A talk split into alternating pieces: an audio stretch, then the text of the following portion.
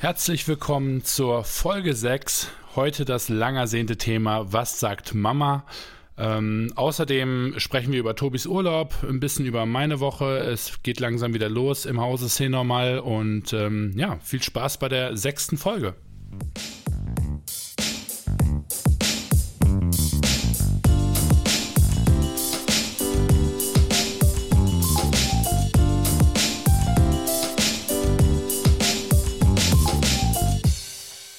Tobi, mein Lieber, wie geht es dir?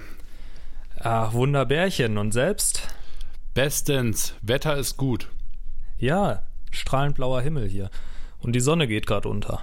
Ich habe nur ein bisschen Bauchschmerzen. Denn ähm, wie du vielleicht in meiner Instagram-Story gesehen hast, ich habe mir irgendwie äh, 5 Kilogramm Riegel gekauft. Ah ja, warum eigentlich? Ich meine, du hast mir ähm, erzählt, du hast äh, irgendwie Insektenriegel geholt, aber dass es dann 20 Stück oder so sind, hast du nicht erzählt. Ja, ich habe meine Customer Support Jungs eigentlich damit beauftragt. Ähm, Grüße an äh, Alex an der Stelle. Und ähm, konnte mich dann aber wie immer nicht zusammenreißen, denn ähm, wir sind gerade dabei für C normal ein paar Goodies zu, ähm, zu gestalten, wenn ah. wir mal irgendwie beim Versand Mist bauen, ja, wenn irgendwie mhm. mal das Warenhaus das, das falsche Produkt zuschickt oder eine Order geht verloren oder irgendwas, irgendeine negative Erfahrung und dann wollen wir diesen Kunden was Gutes tun und bei der nächsten Sendung dann irgendwie einen coolen Riegel beilegen und ähm, erstmal so eine mir, Heuschrecke mit. Ja, und ich habe vor allem am Anfang habe ich jetzt natürlich erstmal M&M, also ich habe den Alex M&M und Smarties und so weiter anschreiben lassen. Mhm. Die meisten haben halt nicht geantwortet. Ja. Und die, die geantwortet haben, haben halt gesagt, sorry Jungs, aber ihr seid ähm, bei Weitem zu klein. Ja, okay. Und ja, dementsprechend habe ich dann aber, als ich beim Rewe war, gesehen, hier ähm, gibt es mittlerweile recht, richtig viele Food-Startups ja äh, in dem, im Einzelhandel und mhm. ähm, habe dann gesagt zu den Jungs, ey, was wäre dann, wenn wir einfach ein Food-Riegel-Startup anschreiben, denn die haben noch nicht so hohe Produktions-Quantities äh, und wenn wir denen sagen, hey, wir nehmen euch irgendwie 1000 Stück pro Sorte ab ähm, und würden ganz gerne eigene Verpackung haben wollen, haben die vielleicht sogar Interesse und deswegen habe ich heute Product-Testing gemacht. Naja, ah cool. Kannst alternativ auch in den äh, Cannabis-Markt einsteigen. Ja. Legt ja einfach immer so eine, so eine Pflanze dazu oder sowas. Also wir überlegen auch Kekse zu machen. Ah ja, cool. einfach mal Haschkekse dazulegen. Tobi, wir haben lange nicht mehr gesprochen. Ja, ist, ich war im passiert? Urlaub. Ich war im Urlaub. In was? Äh, Ägypten schön acht Nächte. Es war sehr gut. Ja. War sehr Wie schön. Wetter?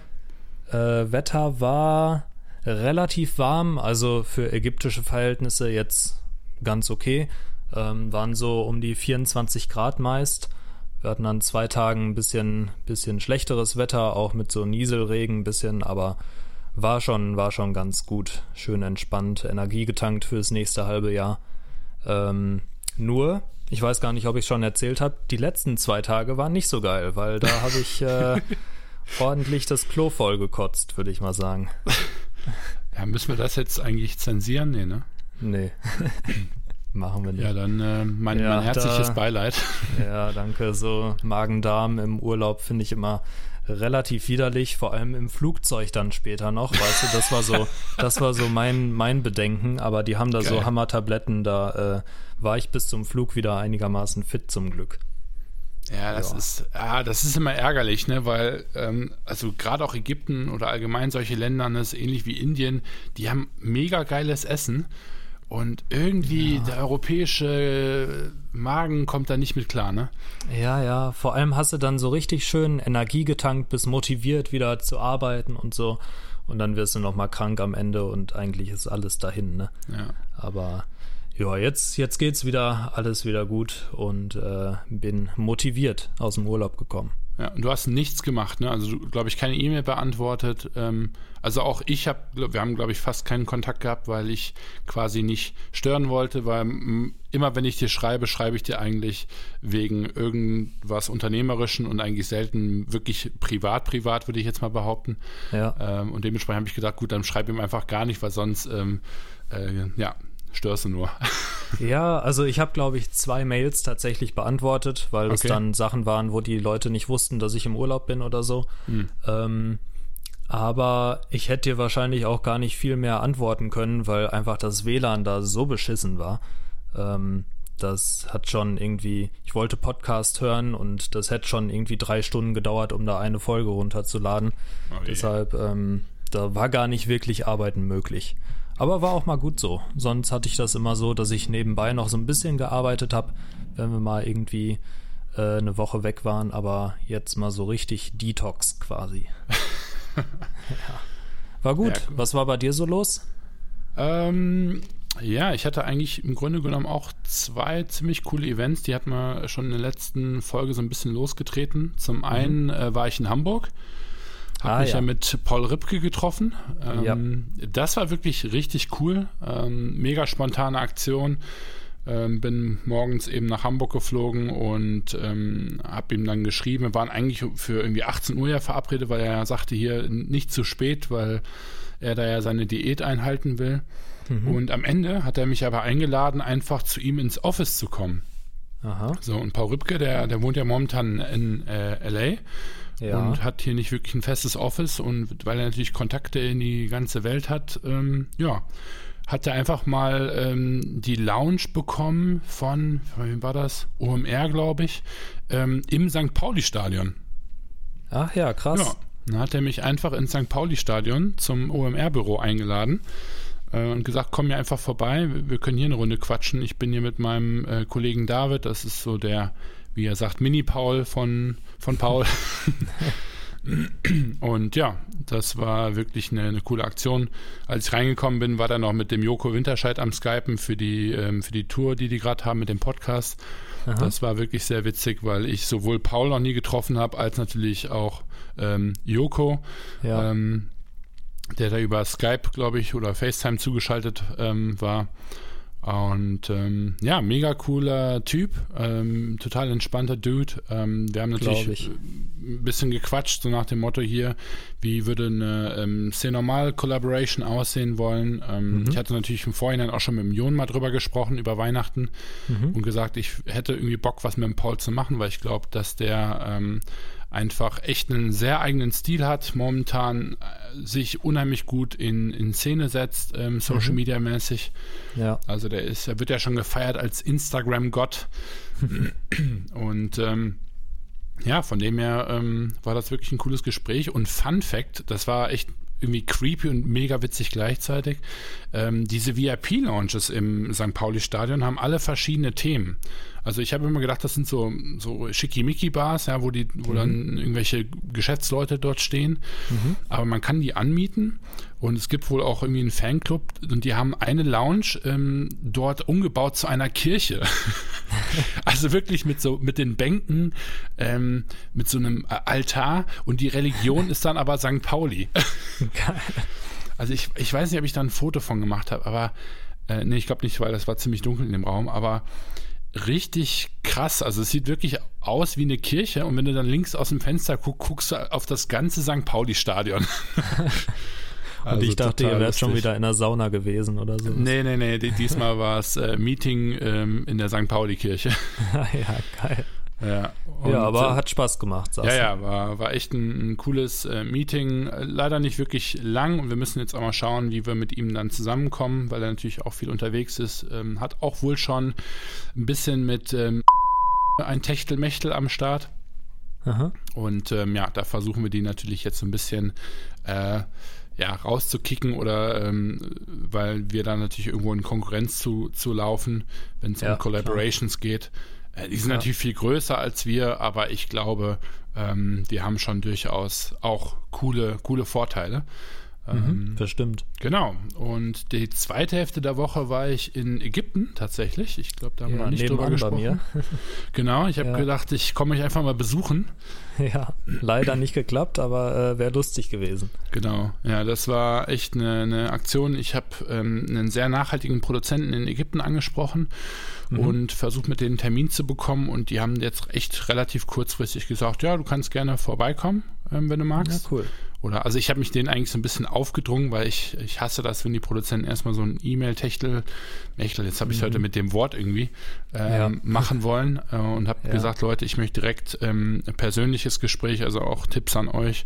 Ähm, E-Mail, also ein E-Mail-Gespräch mit der Produktion anzufangen, ist soweit okay, aber wenn es dann wirklich um Produkte geht und so weiter, das ist echt immer ein bisschen mies, weil wenn man die noch gar nicht kennt, nicht weiß, was sie können und so weiter, äh, das ist über E-Mail immer totaler Kopfschmerz irgendwie. Mhm. Genau, dann bin ich, nach Ägypten geflogen und habe erstmal meinen Pass vergessen. Ja, also ich hab hattest du mir, glaube ich, geschrieben oder ah, erzählt oder sowas. Also ich habe wirklich am Frankfurter Flughafen dann festgestellt an der ähm, Passkontrolle, oh shit, du hast deinen Pass vergessen. Und ich meine, ich fliege sau viel. Mhm. Und mir ist schon vieles passiert, aber einen Pass habe ich noch nicht vergessen. Und das ist auch wirklich mit das Ärgerlichste, weil einen Pass kannst du nicht kaufen. Ähm, aber glücklicherweise, ähm, man kann nach Ägypten auch mit dem Reise, äh, äh mit, mit, mit dem Perso. Perso. Ja. So rum. Und er braucht dann nur ein Visa, ähm, was man sich da ausstellen lassen kann und dann ist halt gut. Von jo. dem her habe ich es dann trotzdem nach Ägypten geschafft und war dann bei Sekem, so heißt die Produktionsfirma dort. Sekem, also S-E-K-E-M, ähm, ist für Ägypten sehr bekannt. Die machen nicht nur äh, Bekleidung, sondern die machen auch so unter, unter anderem sogar Medikamente, ähm, äh, Essen ähm, und sind mhm. so eine der größten Fairtrade Organic ähm, Produktionen in Ägypten tatsächlich. Mhm. Und der Hauptgrund für die Reise ähm, war eigentlich diese, weil wir bei Cinemal äh, natürlich nachhaltig arbeiten wollen. Und äh, momentan ist es eben so, dass bei unseren Produkten, die sind zwar aus organischer Baumwolle und werden in äh, fair in, in Portugal hergestellt, nur kommt die Baumwolle momentan immer noch aus Indien. Mhm. beziehungsweise Pakistan. Und ähm, ich habe jetzt einfach in den letzten Wochen, wo es ein bisschen ruhiger war, sehr viel Recherche gemacht und geschaut, okay, gut, wie können wir die Supply Chain ein bisschen kürzer machen? Ja, also ähm, oder möglichst kurz machen und ähm, Ägypten ist einfach da ähm, super attraktiv, denn die haben dort Baumwollfelder, die haben dort aber auch die Spinnereien, die Produktion und sind eben sehr, sehr nah am europäischen Markt, denn in Europa wird quasi gar keine Baumwolle ähm, gezüchtet und mhm. ich glaube, das nächste Land wäre dann ähm, die Türkei. Ah ja. Ja. Und dementsprechend, momentan haben wir so einen Transportweg bei unseren Produkten von so knapp 20.000 Kilometer. Das ist nicht viel, das ist aber auch nicht wenig. Also ähm, mhm. das ist so ein Mittelfeld, würde ich sagen. Ähm, sprich nachhaltigkeitstechnisch auch mittelprächtig. Du meinst halt mit äh, Rohstoffe werden transportiert, Richtig, dann genau. fertigen Produkte genau. und so weiter. Ne? Ja, es kommt dann irgendwie von, von Pakistan, geht dann irgendwann nach Indien in eine Spinnerei, dann wird meistens äh, das Garn nach Portugal ähm, importiert, dort wird es dann gesponnen, zum T-Shirt genäht ähm, ähm, oder beziehungsweise geschnitten und dann nach Deutschland in dem Fall wieder zurück ähm, gefahren und dann natürlich zum, zum Endkunden. Und ähm, mhm. ja, da ist einfach relativ viel unnötiger Weg noch dabei und wir wollen eben versuchen, in der Zukunft das Ganze ein bisschen zu minimieren. Mhm. Genau, ansonsten, Ägypten hat auch einfach eine sehr, sehr gute Baumwolle. Ähm, ist bekannt als eigentlich eine der besten Baumwollfasern weltweit, ähm, neben Peru mhm. soweit ich weiß. Ähm, und Indien ist so Massenmarkt Mittelfeld, aber bei weitem nicht unbedingt das, ähm, die, die beste Baumwolle in dem, in dem Bereich. Okay. Ansonsten, Produktion ist günstig in, in Ägypten natürlich. Ähm, hast du wahrscheinlich auch festgestellt, dass man sich da jetzt, wenn man abends essen geht, nicht dumm und dämlich bezahlt. Meistens zumindest. Ja, wobei ich natürlich vor allem im Hotel war, ne? War ja klassischer All-Inclusive-Urlaub. Oh, immer, das ist. Äh ja, gut, dann äh, hat man natürlich keine Sorgen mehr. Nee, ja. aber ansonsten ist Indien natürlich ein günstiges ähm, Produktionsland und Sekem selber ist eben bekannt dafür, sehr fair mit seinen Mitarbeitern umzugehen. Also die haben Schulen, die haben ähm, ärztliche Einrichtungen. Also es ist wirklich total cool.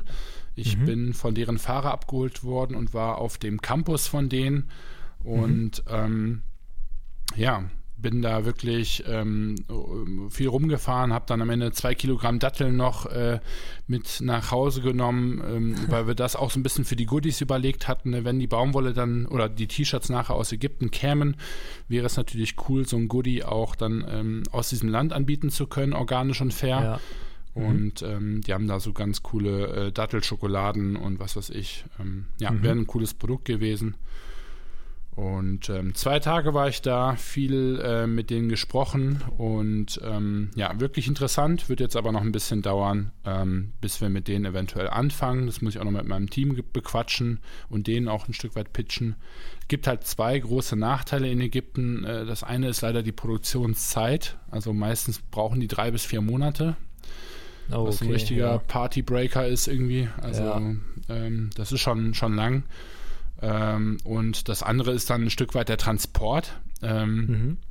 Denn man kann einen Seeweg machen, der irgendwie richtig komisch ist. Dann fahren die von äh, Alexandria nach Hamburg. Also einmal um komplett Europa herum. Also das ist okay. total, total bescheuert. Ja. Ähm, dann gibt es halt noch Luftfracht oder eben Schiff nach Italien und dann mit dem LKW. Ähm, mhm. Und interessanterweise schneidet Luftfracht ähm, da CO2-technisch am zweitbesten ab, nach dem nach Schiff. Also Schiff scheint wohl, obwohl der Weg dreimal so lang ist wie Luftweg, äh, irgendwie noch besser zu sein, aber ähm, ja, um nicht viel. Also ich glaube 20 Prozent weniger CO2-Emissionen hätte man dann da. Ja, kommt halt auch immer drauf, auf die, auf die Mengen drauf an, ne, die du da hast. Ja, gut, klar, das da kommt dann noch dazu, richtig. Ja. ja. Wie ist ja. es denn mit der politischen Lage? Weil die sind ja auch im äh, Ausnahmezustand, glaube ich. Ja, das war eigentlich einer der Hauptgründe, warum ich jetzt so spät erst ähm, äh, mit Ägypten anfange, weil dass Ägypten gute Baumwolle hat und wir dort produzieren könnten, ist mir natürlich nicht neu. Das habe ich schon mal mhm. evaluiert. Mhm. Ähm, nur ähm, habe ich jetzt auch gesagt, dass ja, politisch ist die Lage nicht top in äh, Ägypten. Ich habe mich da auch gar nicht so, so detailliert informiert, aber das ähm, ähm, wirtschaftliche Abkommen mit Europa ist extrem gut. Ja, das Ägypten, kann ich mir vorstellen. Ägypten hat eine sehr hohe Abhängigkeit vom, vom europäischen Absatzmarkt. Also wir sind ja. der, der wichtigste Markt und dementsprechend, also man kann zum Beispiel zollfrei importieren, äh, bestimmte mhm. äh, Produkte. Mhm. Ja, und das ist halt mega, ne? Also ähm, das ist wirklich eine, eine, coole Sache. Momentan kommt aus Indien eigentlich am meisten Bettwäsche und ähm, ähm, äh, vor allem Essen. Ne? Also, aus Indien ähm, oder Ägypten? Äh, Ägypten. Was habe ich gerade gesagt? Ja, Indien. Indien, nee, natürlich Ägypten. Ähm, und ja, von dem her, also politisch nicht safe, glaube ich, wird sich aber auch nicht wirklich groß ändern in den nächsten Jahren. Mhm. Ähm, und dadurch, dass ähm, aber die wirtschaftliche ähm, Verknüpfung sehr gut ist und, und die eben stark davon abhängig sind, ähm, ja, ähm, bin ich doch interessiert, das Risiko einzugehen, weil das Gute ist ja, also wenn jetzt dort es Riesenprobleme geben sollte, auf andere Produktionen auszuweichen, wird sehr, sehr schnell und unkompliziert möglich sein. Also das heißt, mhm. äh, es würde für uns gar keine Welt untergehen, wenn wir jetzt dort ähm, auf einmal nicht mehr produzieren könnten. Ja, ja, ja ich finde nur immer dieses, ähm, diese Vorstellung, dass du irgendwie einen LKW losschickst und der kommt nicht an oder sowas. Ja. Äh, finde ich halt immer mies, ne? Ja. Aber muss man ja. halt dann abwägen. Ja, das gibt's aber äh, da in dem Fall tatsächlich eigentlich gar nicht. Also ähm, dafür gibt, haben die einfach zu, zu hohen Warentransfer. Äh, wenn man mit einem Logistikdienstleister arbeitet, die sind dagegen auch versichert. Ähm, ja, das stimmt. Also von, von dem her, ähm, da mache ich mir äh, nicht so den Kopf tatsächlich. Ähm, und ja, bin gespannt, ob das ähm, eine coole Möglichkeit ist wird, aber man lernt eben produktionstechnisch auch nie aus und ähm, dementsprechend wollte ich das mal erzählen, weil ähm, es wahrscheinlich für viele Hörer auch spannend ist zu hören, wie wir jetzt unsere Produzenten auswählen, ähm, auch zukünftig, ne, was wir für eine Strategie irgendwie verfolgen und ähm, das ist jetzt eben eine von, von, von vielen, ähm, die wir da gerade forcieren. Ganz bestimmt. So, das war meine Woche. Wann bist du wieder ähm, zurückgekommen? Ich bin zurückgekommen vor zwei, drei Tagen. Glaub, Wie lange warst du denn da? Äh, nur äh, zwei Tage, also sehr kurz. Ah, ja, okay. ähm, ja, das war, ja, das war eigentlich. Ich bin nachts angekommen und bin nachts abgefahren. Also es war ein unheimlich anstrengender Trip. Mhm. Ähm, denn diese Nachtflüge, vier Stunden, ähm, sind einfach mehr als ätzend. Wenn du dann um, um 11 Uhr ähm, im Gasthaus losfahren musst, dann bist du um 12 Uhr am Flughafen, um 2 ist Abflug, dann meistens erst halb drei. Dann kommst ja. du um 6 Uhr morgens an und kannst dann quasi auch wieder ins Büro. Mhm. Ich hatte ja dann an dem Tag zum Beispiel das Meeting mit der L-Express. Äh, ja. wo wir uns im Heimathafen ge gesehen haben. Ja, und das ja. ist da, das sind dann anstrengende Tage, ne? Ja. Und fühlst du dich dann wie nach einem New York-Flug. Also ja, ja, kann ich mir vorstellen. Ja. Tobi, wir müssen jetzt mal unser heutiges Folgenthema einleiten. Jawohl. Und zwar, was sagt denn deine Mama dazu? was sagt denn meine Mama dazu? Ich, ich weiß gar nicht, ob meine Mutter weiß, dass ich. Ah, doch, doch, die weiß, dass ich in Ägypten war. Stimmt. Ich bin ja von Düsseldorf aus losgeflogen. ähm, ja, was sagt ja. Mama? Ähm, wir wollten ja wirklich schon seit Ewigkeiten oder ich will seit Ewigkeiten diese, diese Folge machen. Ich weiß gar nicht, wie es bei dir aussieht. Aber ich ja, glaub, doch, ich finde das Thema, Thema, super spannend, ja. ähm, weil es halt einfach eine super Hürde, glaube ich, für viele ist oder ein, ein, Thema, mit dem viele zu kämpfen haben, wenn sie gründen oder selbstständig werden. Und äh, ja, wir, wir wollen ja nicht nur darüber sprechen, was Mama sagt, sondern es geht ja so ein bisschen darum, was sagt die komplette Familie und das Umfeld von einem, ne? Wenn genau, man, wenn man ja. gründet, wenn man selbstständig wird und eben damit ein gewisses Risiko eingeht und eben auch ein bisschen anders ist vielleicht als äh, der normale Weg. Genau, ja.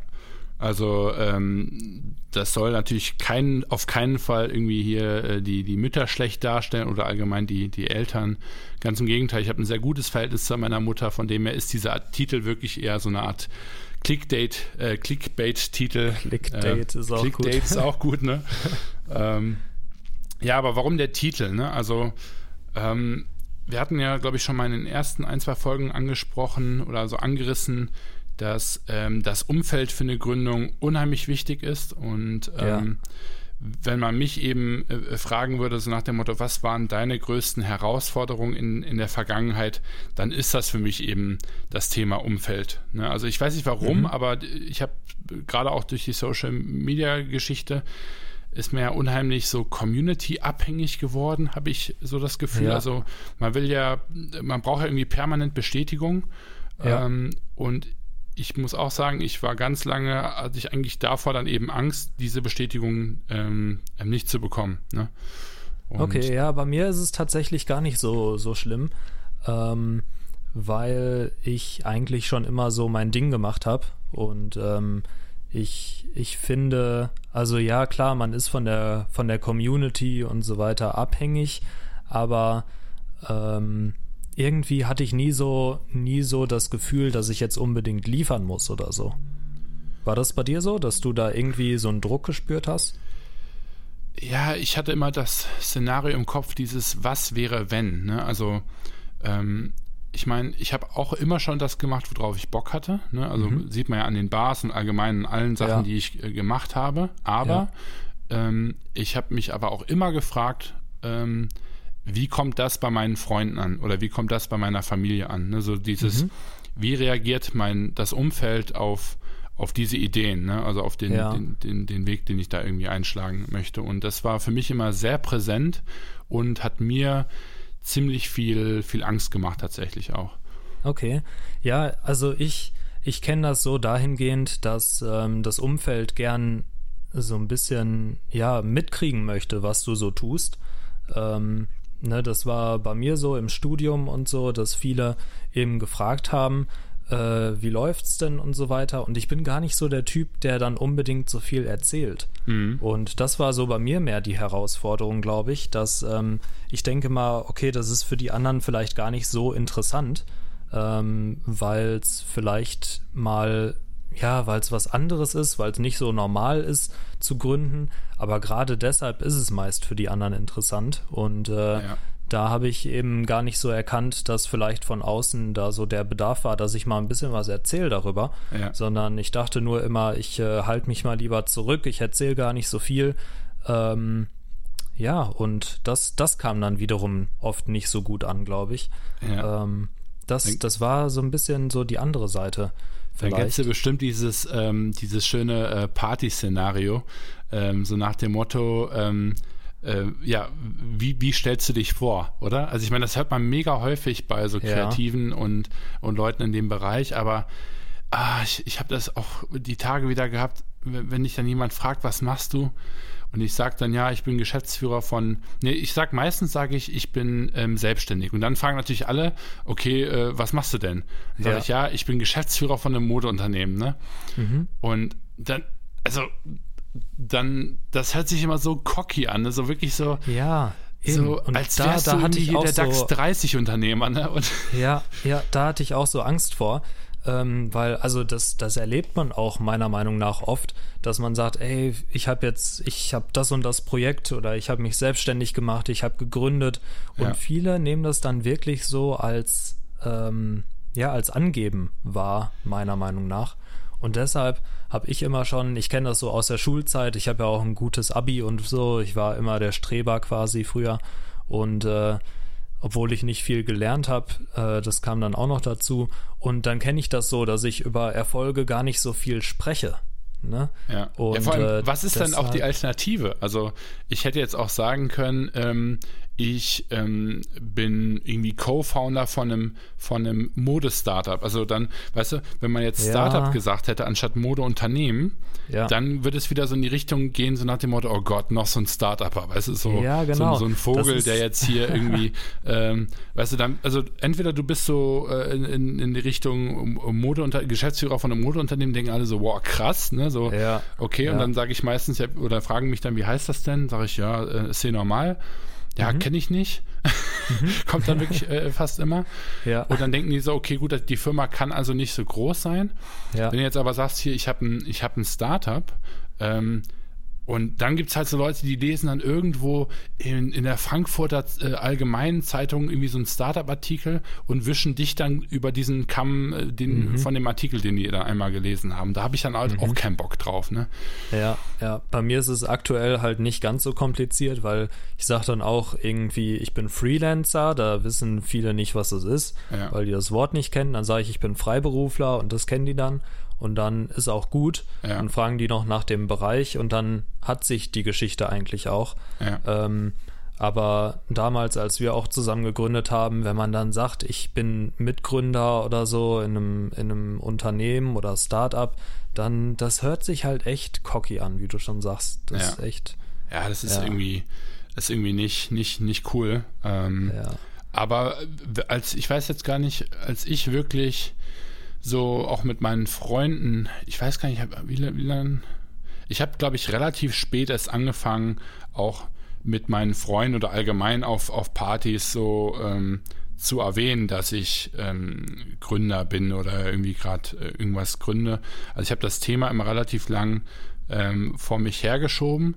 Mhm. Ähm, aber als ich dann angefangen habe, es äh, zu erzählen, vor allem jetzt in meinem engen äh, Freundeskreis, muss ich ganz ehrlich sagen, ähm, war das Feedback gar nicht so schlecht, wie ich gedacht habe. Also ich habe wirklich äh, Schiss davor gehabt, dass eben viele so ein bisschen sagen, so, boah, was ist denn, also, ne, was, was ist denn bei dem los? Also, man muss sich das ja so vorstellen. Ich habe Bauingenieurwesen angefangen zu studieren. Meine mhm. ganzen Freunde, die studieren Medizin, Jura und Co., also mhm. äh, ne, in einem sehr elitären Umfeld irgendwie.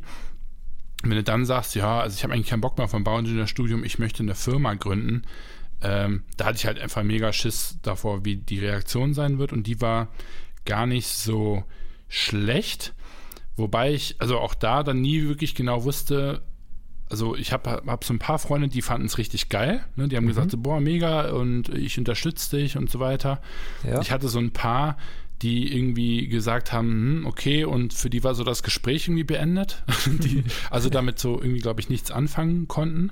Ja. Und ich hatte natürlich auch welche, die dann äh, äh, da, darüber irgendwie auch ein Stück weit Witze gemacht haben, so nach dem Motto, oh, du bist jetzt der große Unternehmer oder so. Und dann gibt es halt auch noch die, und die fucken eigentlich am meisten ab, äh, die dann sagen, oh, bist du dir wirklich sicher, ein Bauingenieurstudium ja, genau. abbrechen und weißt du, also ja, nicht nur die, ich auch. Ne, du hast ja den Typen, du hast den Befürworter, du hast den, ich kann nichts damit anfangen, mit, also das Gespräch beendet äh, Typen, mhm. du hast den, ähm, ja, glaube ich nicht dran. Und dann mhm. hast du noch den, der wirklich aktiv dich daran hindern möchte. Und ja. der ist ja wirklich mit Abstand der Schlimmste, ne? Ja, klar. Ja, also ich kenne das halt, wenn ich sage, ich bin selbstständig oder damals, als wir gegründet haben, das erzählt, dann, dann kam immer so, okay, so, ne, ja. dieses so ja. richtig so, okay, was erzählt er mir da jetzt gerade? Ja. Und äh, das, das hat mich auch immer richtig genervt, ne? weil ja. dann hatte ich auch schon keinen Bock mehr, irgendwie weiter zu sprechen, ähm, weil das, da weißt du ganz genau, die Person, Person ist nicht empfänglich dafür und äh, die interessiert sich eigentlich wahrscheinlich auch nicht für das Thema. Ja. Und dann finde ich es auch super schwierig, diese Leute davon zu überzeugen, dass es eine gute Sache ist oder die davon zu überzeugen, dass es eine Sache ist, die dir wirklich Spaß macht und äh, mit der du nicht angeben willst, mit der du nicht sagen willst, du bist besser als irgendwer, sondern es ist einfach eine Sache, die dir, die dir wirklich Spaß macht und wo ja. du deinen Sinn so drin findest, ne? Ich, es raubt auch einfach viel Energie, immer diesen Erklärbär zu machen, ne? Weil Ja, entweder genau. musst du dich und deine Position erklären oder du musst halt ein Stück weit den Leuten deinen ähm, deinen Berufsweg so, sag ich mal, Ja. rechtfertigen, ne? Ja. Und äh, ja, das, das, also ich fand das so witzig. Ähm, äh, Felix Lobrecht hat letztens in dem Podcast ähm, Gemischtes Hack gesagt, von wegen, er wird andauernd gefragt, ähm, so nach dem Motto, wenn er äh, sagt, er ist Comedian, so nach dem Motto, mach doch mal einen Witz.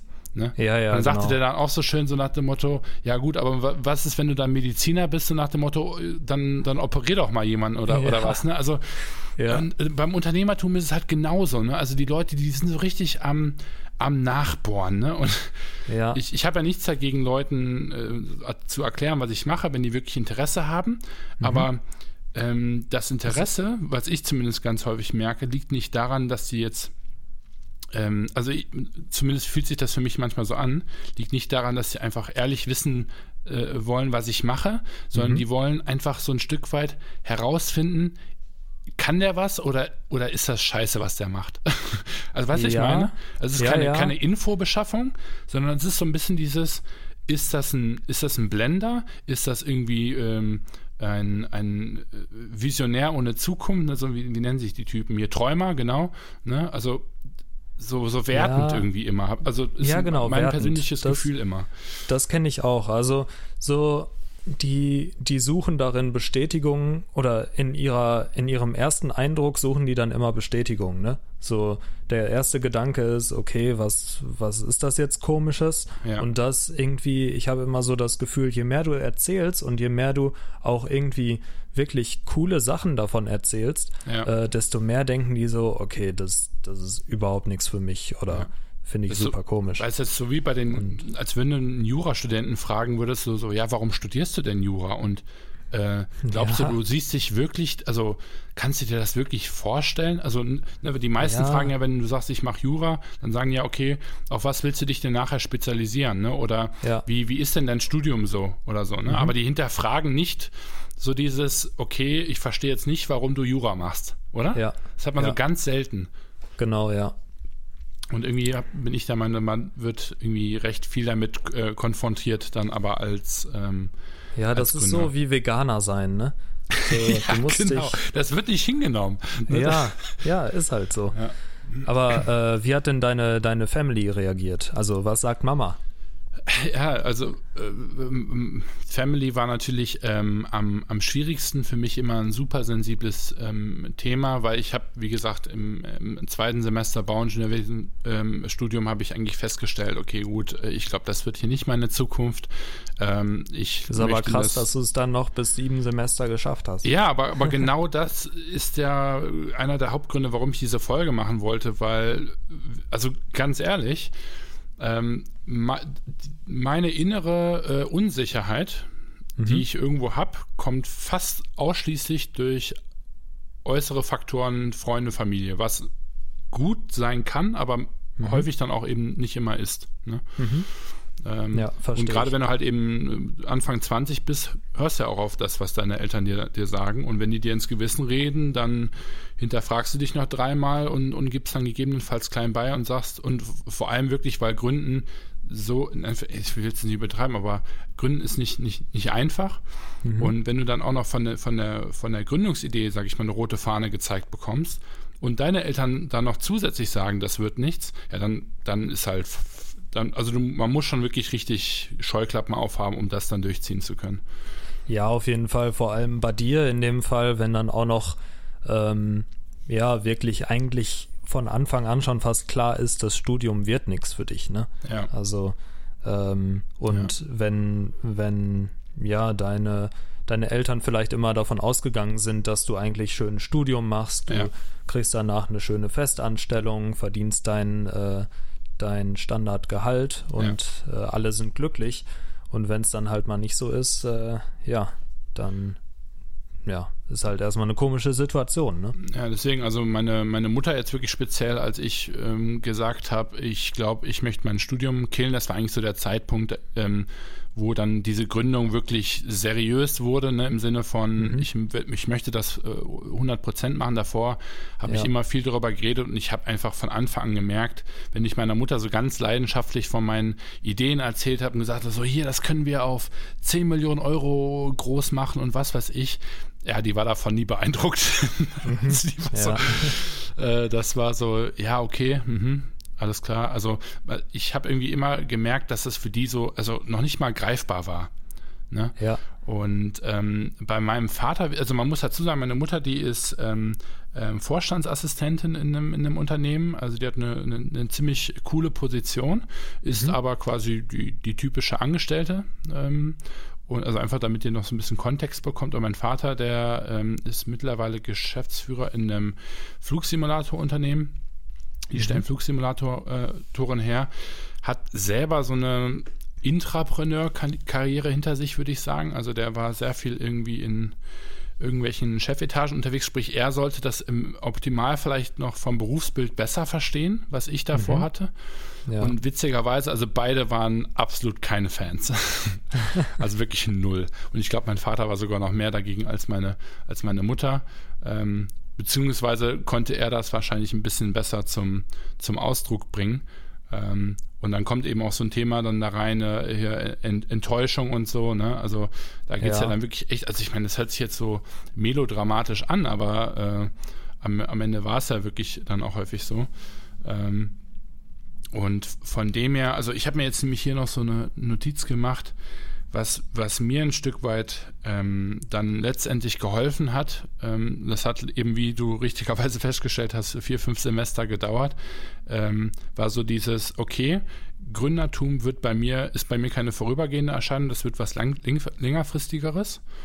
Und dementsprechend musste ich mir jetzt also überlegen, wie ich das durchziehen kann, ohne ähm, jetzt irgendwie da psychisch dann groß runter zu leiden. Ne? Und mhm ähm, die Möglichkeit, die ich dann da gesehen habe, war dann einfach tatsächlich relativ krass als Maßnahme, aber ähm, äh, meiner, meiner, meiner, meinen Eltern äh, am Ende da relativ wenig von zu erzählen, was ich mache. Also die haben ja. die meisten Sachen, die ich gemacht habe, immer in der Zusammenfassung bekommen, wenn ich es schon gemacht habe. ne? Also mhm. sei es der Pitch beim Jon in, in Nizza, wo ich da hingeflogen bin, das haben die auch erst Tage später erfahren ähm, mhm. weil ich mich in, äh, in, in, dem Zeitraum eben darauf fokussieren wollte, auf meine Aufgabe, die ja. schon herausfordernd genug ist. Da brauche ich nicht noch jemanden, der sagt, das, das funktioniert nicht. Ne? Genau, ja. Ähm, und das also das kann ich jedem eigentlich ganz gut empfehlen, so, ne, weil es gibt so Leute, die sagen hier kein Kontakt mit zu deinen Eltern, das ist halt auch völliger Quatsch, meiner Meinung nach. Ähm, aber man kann den Kontakt schon durchaus ähm, äh, einschränken oder zumindest eben das Thema einfach nicht anreißen und, und in, hinter dem Rücken sozusagen sein, sein, seinen eigenen Weg ein Stück weit gehen und dann nachher davon erzählen. Also mir war schon wichtig, dass meine Eltern wissen, was ich mache. Ähm, ja. Aber es ist so dieses Don't ask for permission, ne? äh, einfach machen und, und dann nachher äh, um Entschuldigung bitten. Ähm, ja, es ist halt, also ich glaube, es gibt ja wahrscheinlich auch noch krassere Eltern als deine, die da wirklich dann versuchen, einen Riegel vorzuschieben. Ne? Also vielleicht deine, deine Eltern waren dann vielleicht not amused, aber ähm, die haben ja jetzt auch nicht unbedingt so krass aktiv versucht, dich dran zu hindern. Ne? Die haben ja nicht gesagt, du darfst es nicht machen, sondern die waren vielleicht einfach nicht so überzeugt davon, oder? Ja, ja und nein. Also, ähm, also ich meine, die haben natürlich, also, also meine Mutter jetzt nicht, aber mein Vater hat schon so irgendwo damit gedroht, so nach dem Motto, ähm, wir wollen dich nicht mehr, also oder ich will dich nicht unterstützen, wenn du hier nicht dein Studium durchziehst. Ne? Also das durfte ich mir, ah, okay. mir schon anhören und ich habe auch zu dem Zeitpunkt ja noch nicht so viel Geld verdient, dass ich jetzt komplett auf eigenen Füßen stehen konnte, wie eben viele Studenten. Ja. Ähm, und von, von dem her, also, nee, also sie haben jetzt nicht so Riesenregeln auferlegt, aber ähm, gab schon so ein paar Themen, wo das schon ein bisschen äh, brenzliger war, ne? Und ähm, am Ende war ja, mir das, das dann egal, weil ich immer Geld verdient habe. Ja, das ist halt schon krass dann, ne? Also ja, dann, dann also verstehe ich das auch schon. Deswegen, ähm, ich kann, ich kann bis heute ähm, nicht sagen, dass die äh, große Supporter waren zu dem Zeitpunkt, muss man aber auch dazu mhm. sagen. Ne? Also es war jetzt nicht immer so, aber ja, als es wirklich angefangen hat zumindest. Also ja, bei mir war es tatsächlich nicht so krass. Ähm, das liegt aber, glaube ich, auch daran, dass ich oft das geschafft habe, was ich mir vorgenommen habe. Ne, das war schon immer hast so. Hast du deinen, deinen Eltern viel davon erzählt? Nee, das nicht.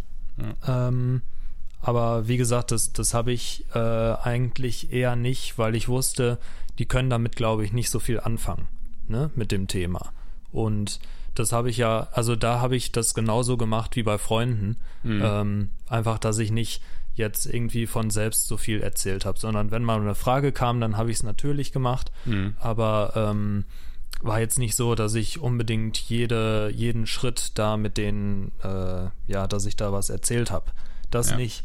Aber ich hatte immer so die Einstellung von, von meinen Eltern eigentlich, mach, wenn du, wenn du glaubst, dass es was Gutes ist, dann mach. Ähm, wir unterstützen dich, soweit wir können. Ne? Die haben jetzt natürlich nicht inhaltlich mich irgendwie supportet, aber ich habe immer irgendwie geldliche Unterstützung und so äh, bekommen schon noch. Und ähm, ja, die haben gesagt, mach, probier es aus. Du bist noch jung mhm. und ähm, die wussten aber auch natürlich, weil bei mir war es nicht so krass wie bei dir, dass ich mein Studium auf jeden Fall durchziehe. Ne? Ja, und, gut. Äh, das wie ist gesagt, ja der, also, der große Unterschied zwischen uns beiden ja, an der Stelle. Genau, ja. wie gesagt, ich hatte ein super Abi.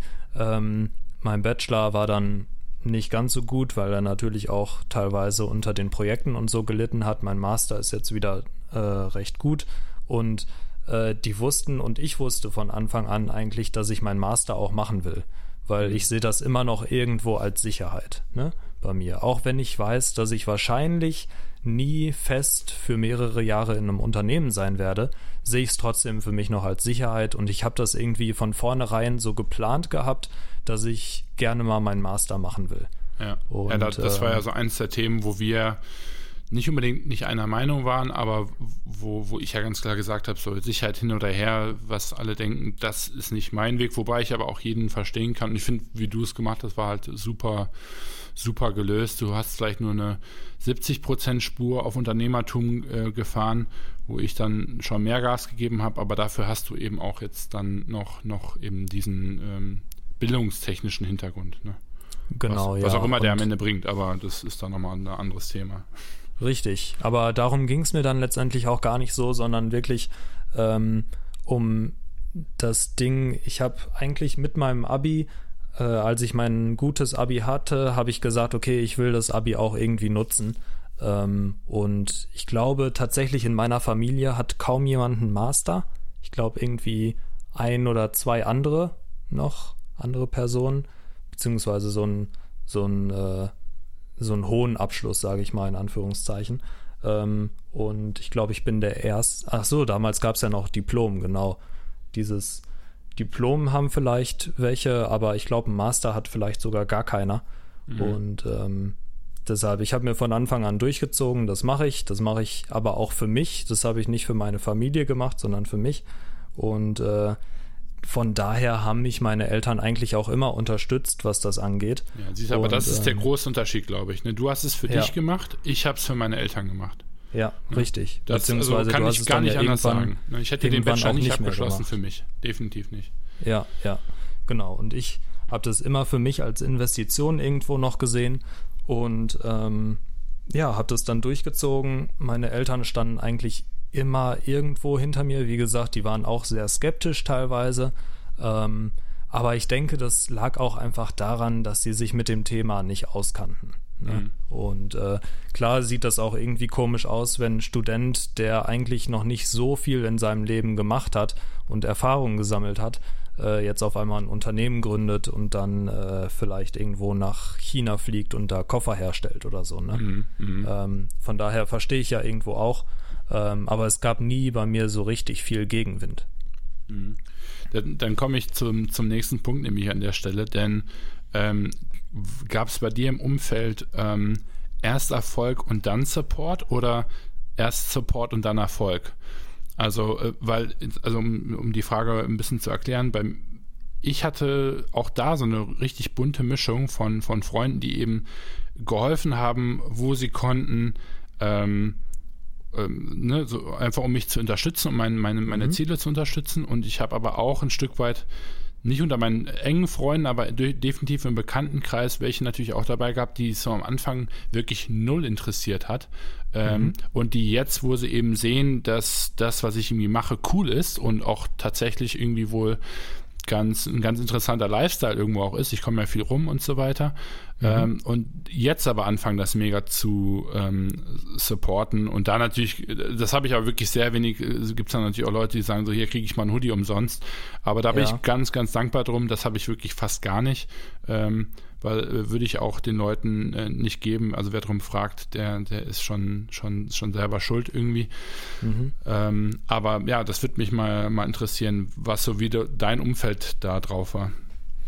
Da kann ich gar nicht so viel zu sagen tatsächlich, weil also ich habe Freunde, wie gesagt, ich habe nie so viel erzählt davon und ich habe von Freunden wenig Support an sich gehabt mhm. ähm, weil viele, glaube ich, mit ihren Dingen beschäftigt waren und ähm, dadurch, dass ich dann vielleicht auch nicht so viel erzählt habe, ähm, war vielleicht irgendwo Interesse zwar da, aber nie so, dass ich sagen würde, ich hätte da irgendwie Support von denen bekommen, außer jetzt so die engsten ein, zwei Freunde vielleicht, ähm, die dann schon immer nachgefragt haben und dann auch mit denen ich mich darüber unterhalten habe und so.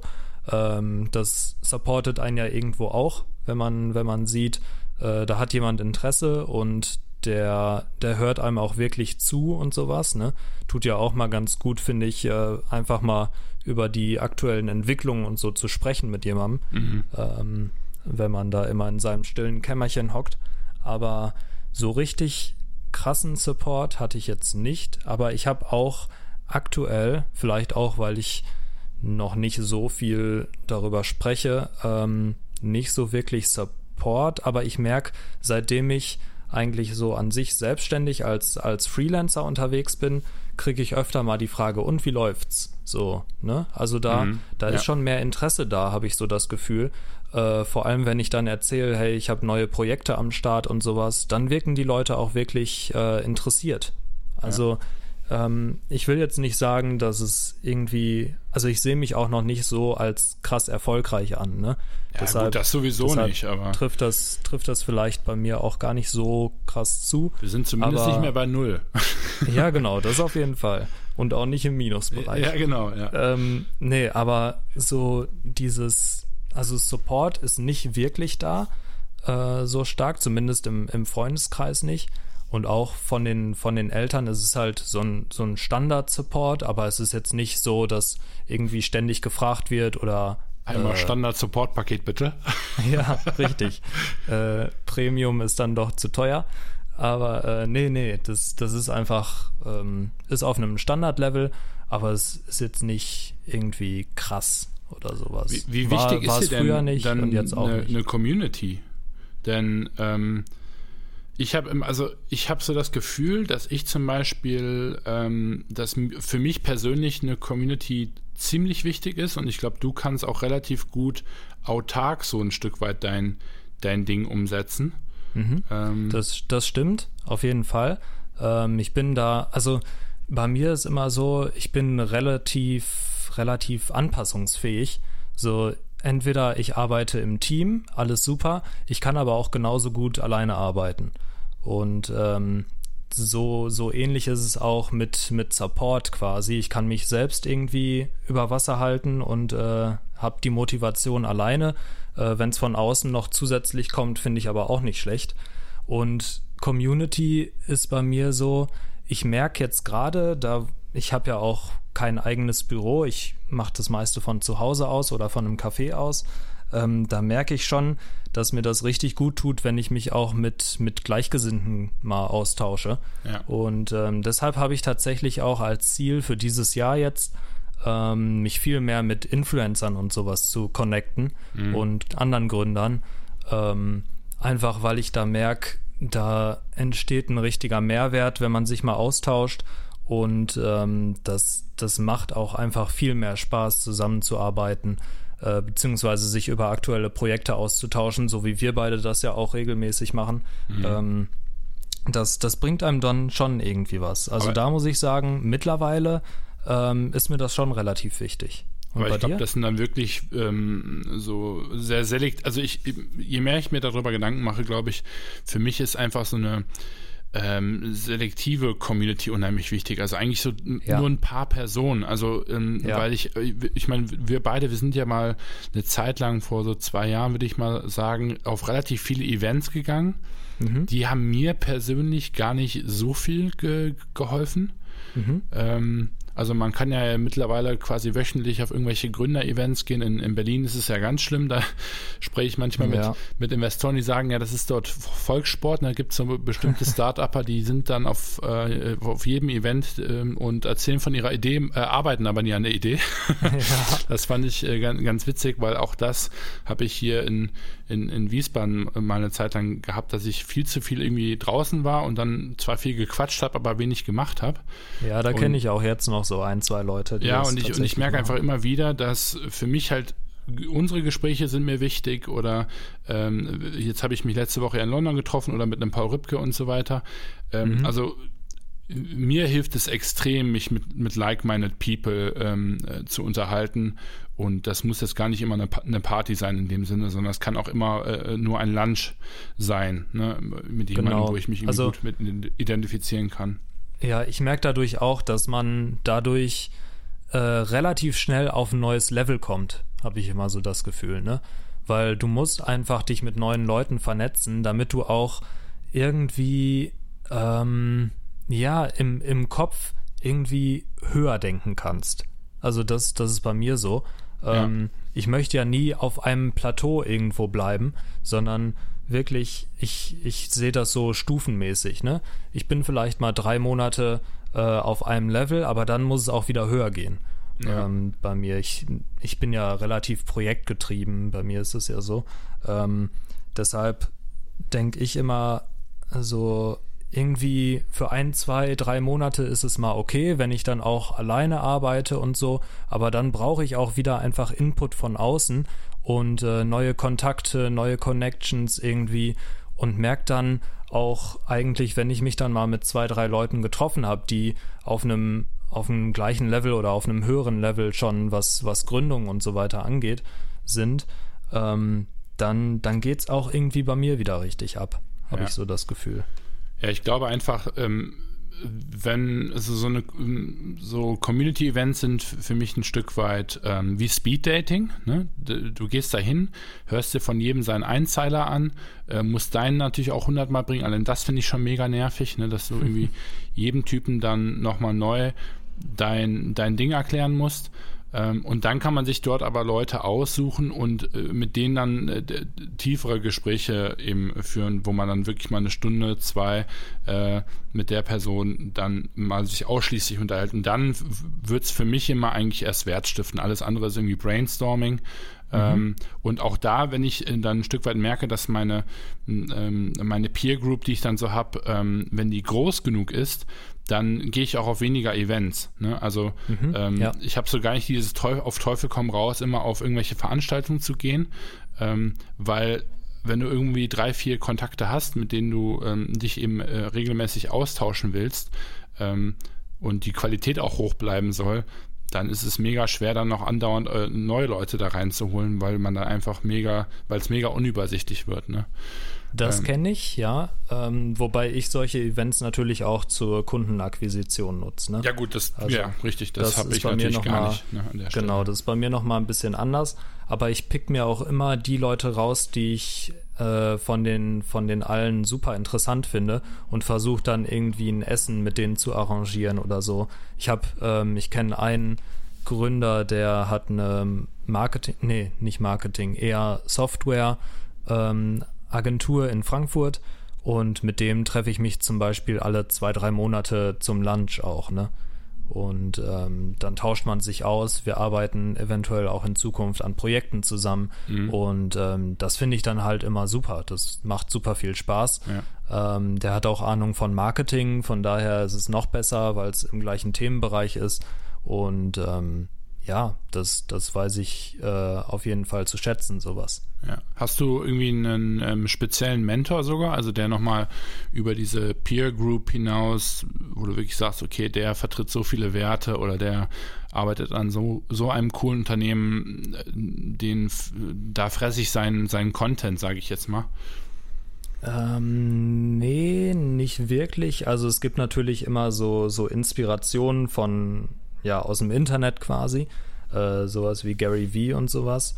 Ähm, aber das sehe ich nicht so wirklich als Mentor, sondern Mentor ist für mich so ein wirklich persönlicher Kontakt. Und das habe ich aktuell noch nicht. Also mhm. da bin ich noch auf der Suche, ähm, dass einen da jemand quasi wirklich auf die Hand nimmt, äh, an die Hand nimmt und sagt, ey, ich zeig dir mal, wie ich es gemacht habe. Und ähm, das habe ich noch ja, nicht. Gut, wenn, du so wenn du es so formulierst, dann äh, habe ich, glaube ich, auch keinen kein Mentor. ähm, aber ich, ähm, ich, ich, also was ich versucht habe, ähm, weil ich eben zum Beispiel Familie, äh, Familie oder vor allem meine Eltern so ein bisschen zurückgeschraubt habe, ähm, habe ich halt versucht, äh, mich irgendwie mit den Leuten zu umgeben, die ich jetzt hier in Wiesbaden so nicht hatte. Ne? Äh, also mhm. Großunternehmer, Leute, die wirklich auch groß denken und mhm. habe mir das dann versucht, über andere Medien reinzuholen.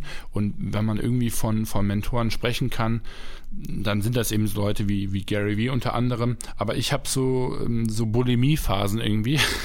ähm, also ähm, ich, wenn ich irgendwie eine, eine Person kennenlerne oder äh, also über, über Social Media zum Beispiel, ähm, mhm. dann äh, wirklich mache ich 100% eigentlich nur de, den Content von dieser Person, bis mhm. ich dann irgendwann keinen Bock mehr habe und dann switche ich eigentlich auch wieder zur nächsten. Also ja. ähm, Gary Vee habe ich eine Zeit lang, glaube ich, ähm, jeden einzelnen Podcast gehört und mhm. jetzt mittlerweile höre ich momentan gar keinen, äh, auch auf Instagram und so weiter nicht. Und ähm, ich habe jetzt gerade so eine kleine Bill Gates Phase, ähm, ganz witzig, seit ein paar Tagen, ähm, mhm. wo ich mir ganz viele Videos von dem an, angucke. Ach ähm, cool. Und allgemein, was mir wirklich, also wirklich, von, also ich mag, bin ich so der Business-Buch-Fan, also allgemein Bücher, ich will's können, also lesen können, habe da aber echt Schwierigkeiten mit, einfach die Konzentration auf, ähm, aufrecht zu erhalten. Ja. Ähm, und was bei mir am besten funktioniert, sind wirklich ähm, Geschichten, sprich, ich zum Beispiel, ich lese ganz, ganz viele Biografien Mhm. Ähm, ne, von eben Steve Jobs, ähm, Bill Gates, ähm, ähm Phil Knight, äh, Gründer von Nike ähm, und so weiter und so fort. Ähm, und das mache ich dann auf verschiedenen Formaten, also eben als Bücher. Ich habe Audible nutze ich jetzt nicht wirklich, aber Podcasts habe ich viele. Diese äh, Gründerinterviews finde ich unheimlich spannend, weil ja. das Größte, was mir sowas gibt, das gibt, hilft mir selber bei meiner Geschäftsidee eigentlich relativ wenig nur weiter. Aber wobei mir das immer hilft, ist so dieses Erkennen, dass andere Gründer genau dieselben Probleme haben. Also das genau. ist für mich nicht unbedingt Bildung ne, im Sinne von ich werde besser. Ähm, das ist so ein Nebeneffekt, aber definitiv nicht Hauptthema, sondern für mich ist so dieses, okay, wenn ich einen schlechten Tag habe oder wenn ich, und man stößt ja auf so viele Barrieren und man hört dann aber andauernd etliche Beispiele, wo Leute auch Schwierigkeiten hatten, einen Namen zu finden, auch Leute mal richtig auf die Schnauze gefallen sind und so weiter und so fort. Das hilft mir persönlich dann am, am, am meisten eigentlich. Ne?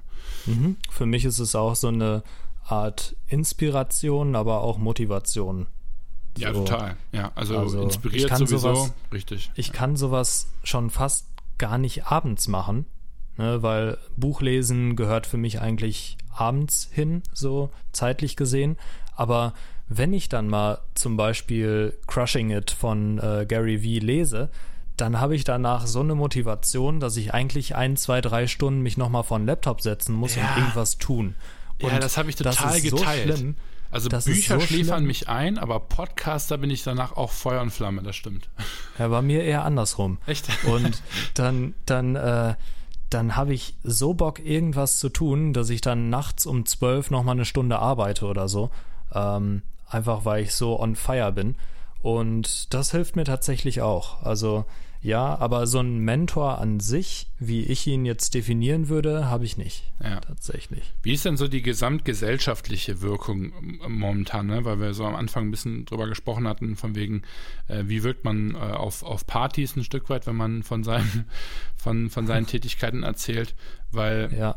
ich habe so das Gefühl, in den USA momentan, wenn man da Gründer ist, ist man ein Rockstar. Ne? Also es ist so, ja. ähm, also es gibt ja mittlerweile wirklich Influencer, die Gründer sind. Ne, oder andersrum, äh, nee, Quatsch, andersrum. Also es gibt Gründer, die Influencer geworden sind, weil sie Gründer sind. Ne? Ja, ja. Und, und das ist halt krass, ne? Also wie man eben solche Persönlichkeiten wie Mark Zuckerberg abfeiert. Gut, das sind jetzt die richtig großen. Ähm, aber auch wenn du jetzt in den USA sagst, hey, ich bin äh, Founder von einem Unternehmen, wir machen drei, vier Millionen Euro Umsatz, boah, dann bist du Chef im Geschäft dort, ne? Ja, ähm, kann ich mir auch vorstellen. Hier, ähm, wie ist es in Deutschland? Hm, nicht so, ja, ne? Ja, vielleicht noch nicht oder vielleicht kommt das auch nie, weil die Deutschen so ein bisschen zu steif sind, ja, vielleicht. Ich glaube, das angeht. wird nie kommen. Ja, das, das ist, also ich weiß auch nicht, ob ich es schade finden soll, weil ich finde es, also das sagt eben Gary Vee auch immer, so dass, dass dieses Gründertum ja auf so ein, auf so ein Podest gestellt wird und gesagt, boah, das ist mega geil, macht das alle.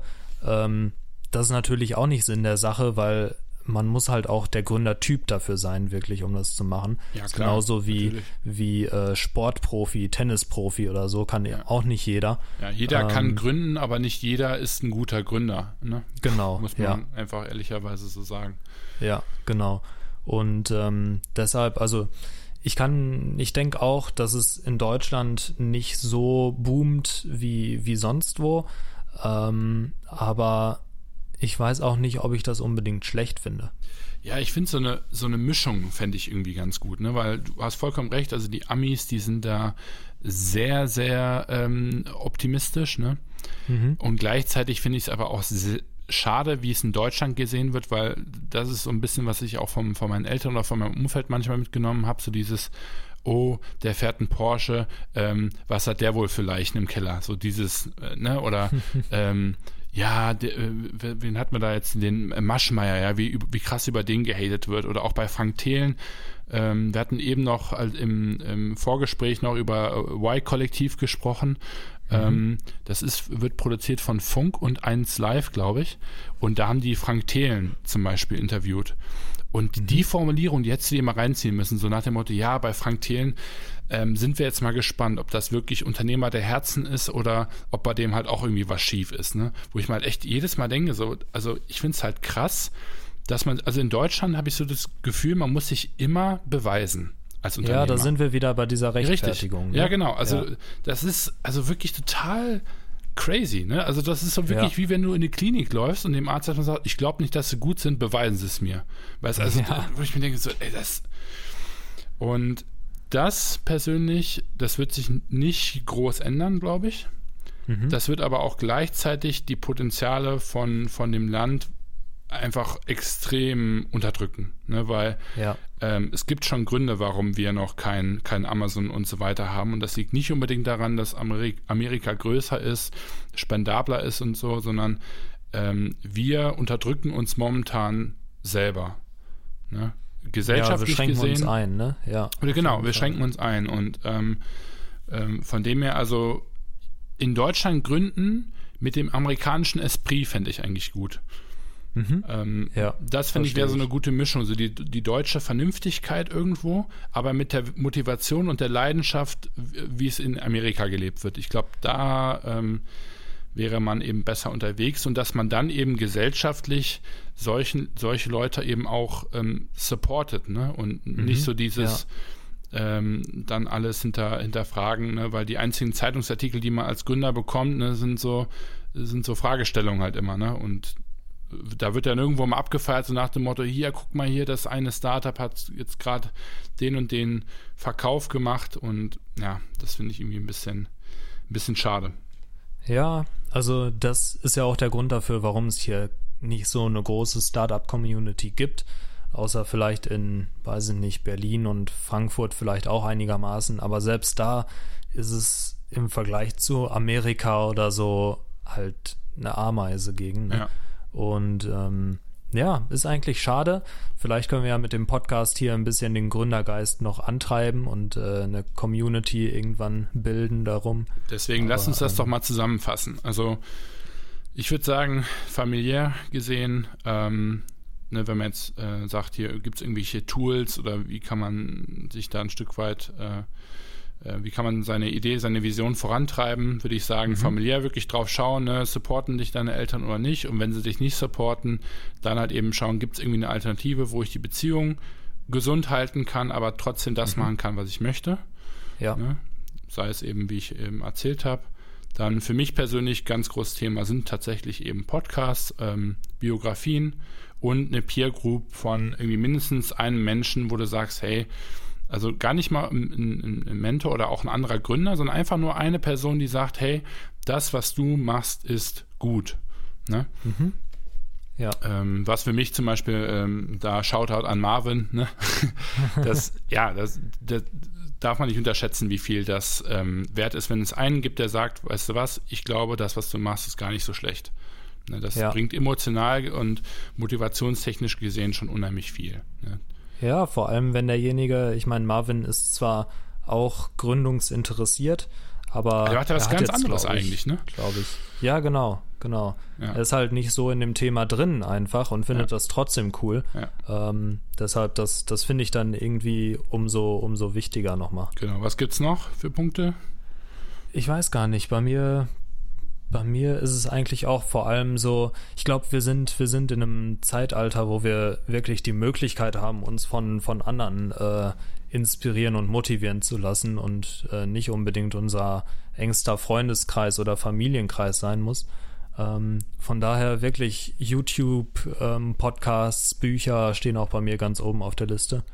Ähm, ja. ja, Events, halt vor allem qualitativ hochwertige Events, ne? Ja. Mal, wo die vielleicht was kosten, ähm, messen oder so. Da findet man teilweise auch echt Leute, die echt cool drauf sind. Ja. Also Und, also Starter ähm, Grind zum Beispiel ist ein cooles Format, gibt es ja mittlerweile auch ja. in Deutschland ein bisschen mehr.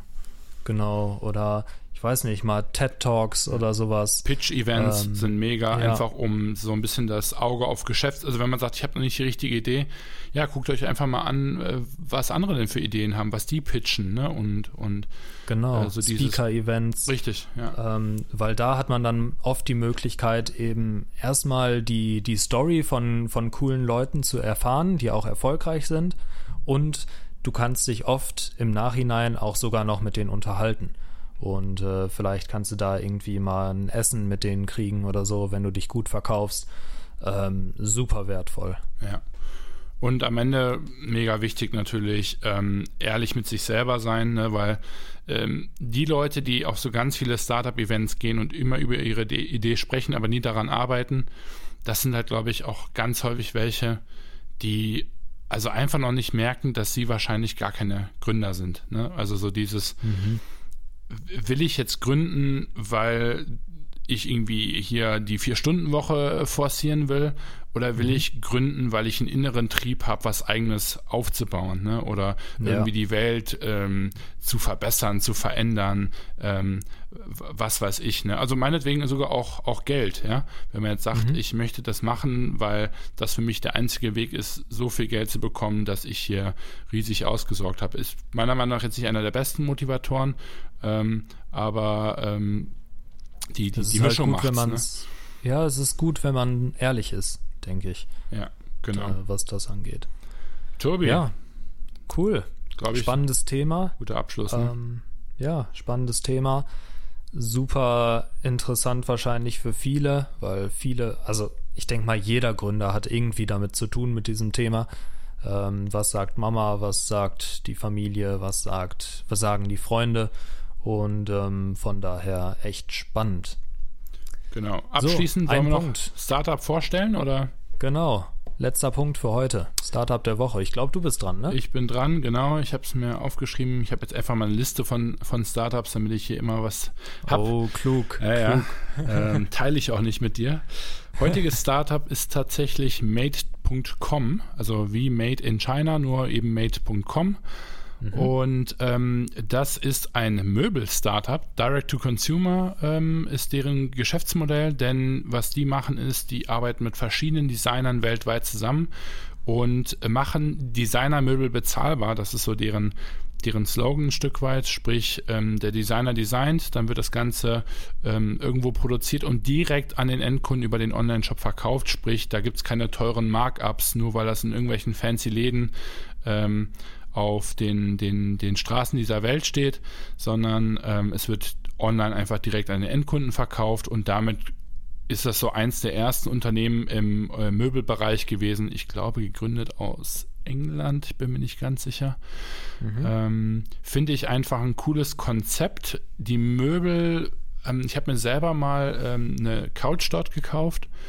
Mhm. Ähm, finde ich ähm, cool ist nicht ganz so leicht manchmal, ähm, bei, gerade bei so größeren Produkten. Ähm, aber was ich bei denen einfach cool finde, ist die Aufmachung. Also ich finde die Brand super, ich finde das Logo gut, ich finde die Webseite gut gemacht.